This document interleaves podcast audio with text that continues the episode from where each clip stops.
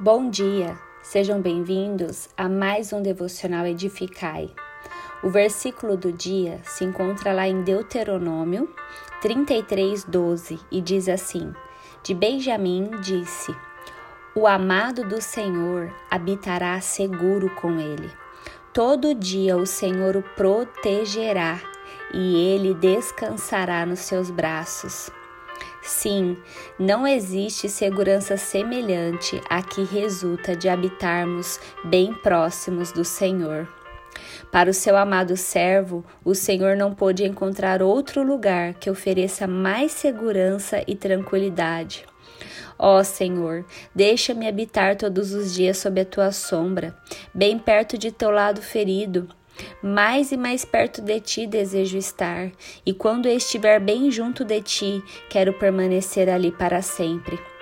Que maravilhosa proteção é aquela que o Senhor oferece aos seus eleitos. Não é um teto inseguro que os protege, nem uma casa à prova de bombas, nem mesmo as asas de um anjo.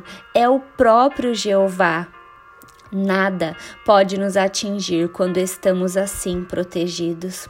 Essa proteção do Senhor nos garantirá durante todo o dia, não importa quão longo seja o dia.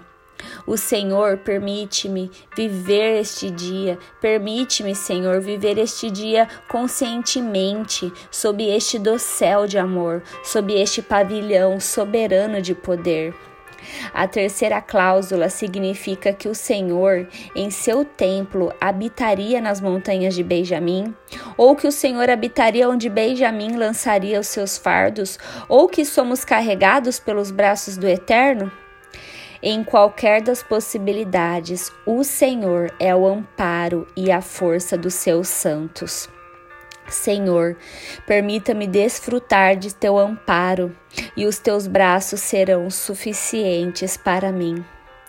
Meus queridos, se neste dia você se encontra inseguro ou com medo, saiba que os braços do Senhor são suficientes para mim, são suficientes para você. Os braços do Senhor são suficientes para nos levantar do mais profundo abismo.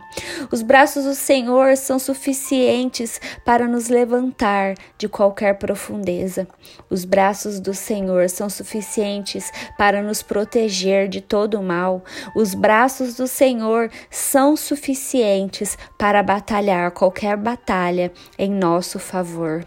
Creia naquele que é suficiente sobre nós, que é suficiente para toda a nossa vida e por toda a eternidade, o nosso único e eterno Deus. Deus te abençoe, que você possa descansar neste devocional e meditar nas palavras do Senhor.